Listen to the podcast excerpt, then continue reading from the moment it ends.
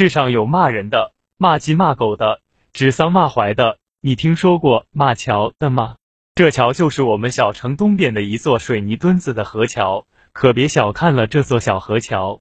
这桥又被叫做断魂桥，因为地势的原因，城东边是一座山坡，与主城只靠着这小河桥连接。近些年城市开发的厉害，唯独这小东山没有人觊觎，因为城市的火葬场就在那里。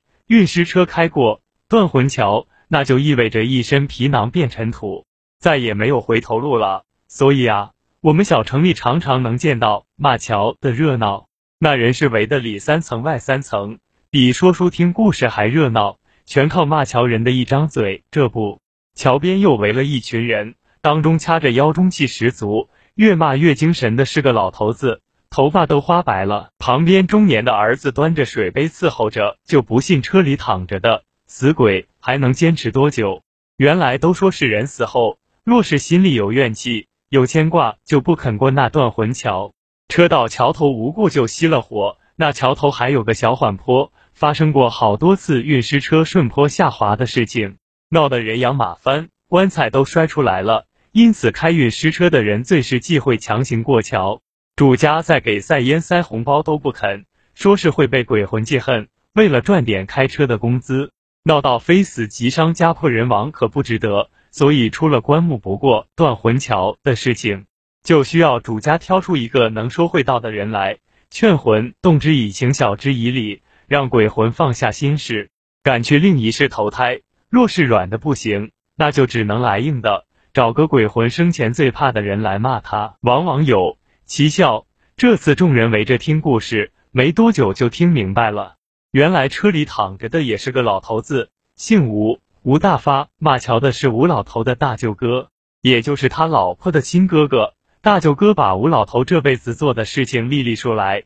年轻时候不学好，祸害了好多女孩子。要不是他妹妹肚子里有了孩子，也是要被他甩离。是娘家哥哥把妹夫打成了猪头样，才算是给了自家妹妹一个交代。结了这个婚，结了婚生了孩子，你吴老头倒是消停过日子啊，闹腾着要做生意。哄着老婆的嫁妆都拿了出来，生生苦了十来年，到了中年刚赚了点小钱，呸，竟然跟着风气养起了小情人，还做梦三妻四妾，想让老婆忍气吞声伺候着。要不是娘家人撑腰，还真让他当了这个土皇帝。吴老头舍不得小情人生的小儿子，干脆卷着钱一跑了之。这一走就又是十多年啊！老婆苦苦拉扯着儿子长大。好容易孩子毕了业工作了，也要谈婚事了，吴老头竟然两手空空的又回来了，说是那女人骗了他，小儿子越长越不像他，竟然不是他的种。那女人早有防备，不等气哼哼的吴老头发作，早带着儿子和钱跑了。吴老头一张嘴会说啊，哄得家里寒窑苦等的发妻原谅了他，咋说也是年少夫妻，孩子的爹。他拍着胸脯说，别看眼下手里没钱。可南方待了那么多年，有的是关系。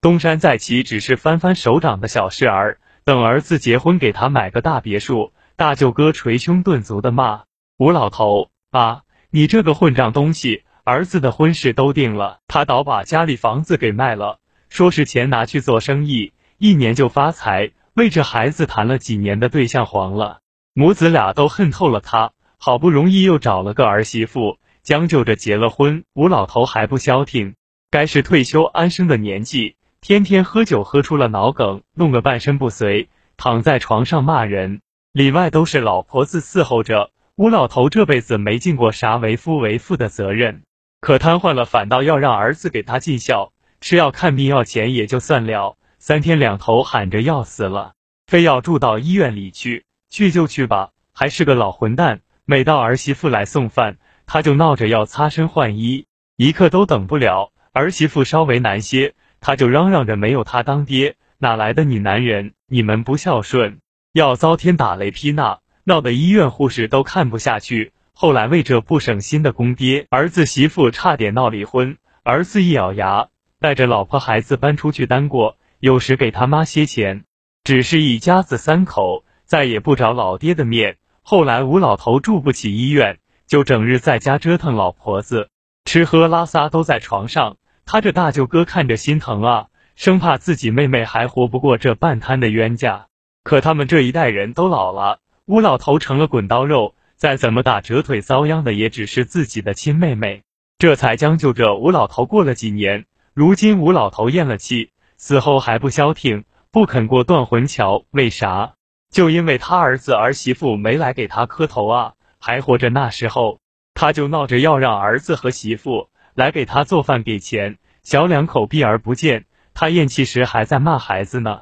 大舅哥骂乔骂了大半天，运尸车的司机见差不多了，上车去发动，嗡嗡嗡的，还是差点事儿。大舅哥一咬牙。骂出了狠话，你不是想见儿子吗？行，你等着，俺亲自叫外甥来给你送行。咱也当着众人的面，让孩子给你磕上三个绝情头。从此以后，孩子改姓随我妹妹，让你彻底断子绝孙。一片纸钱一根香，你也别想要。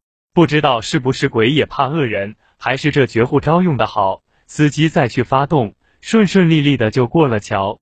周围看热闹的人意犹未尽。三个两个的散开来，还都聊着这吴老头的一辈子。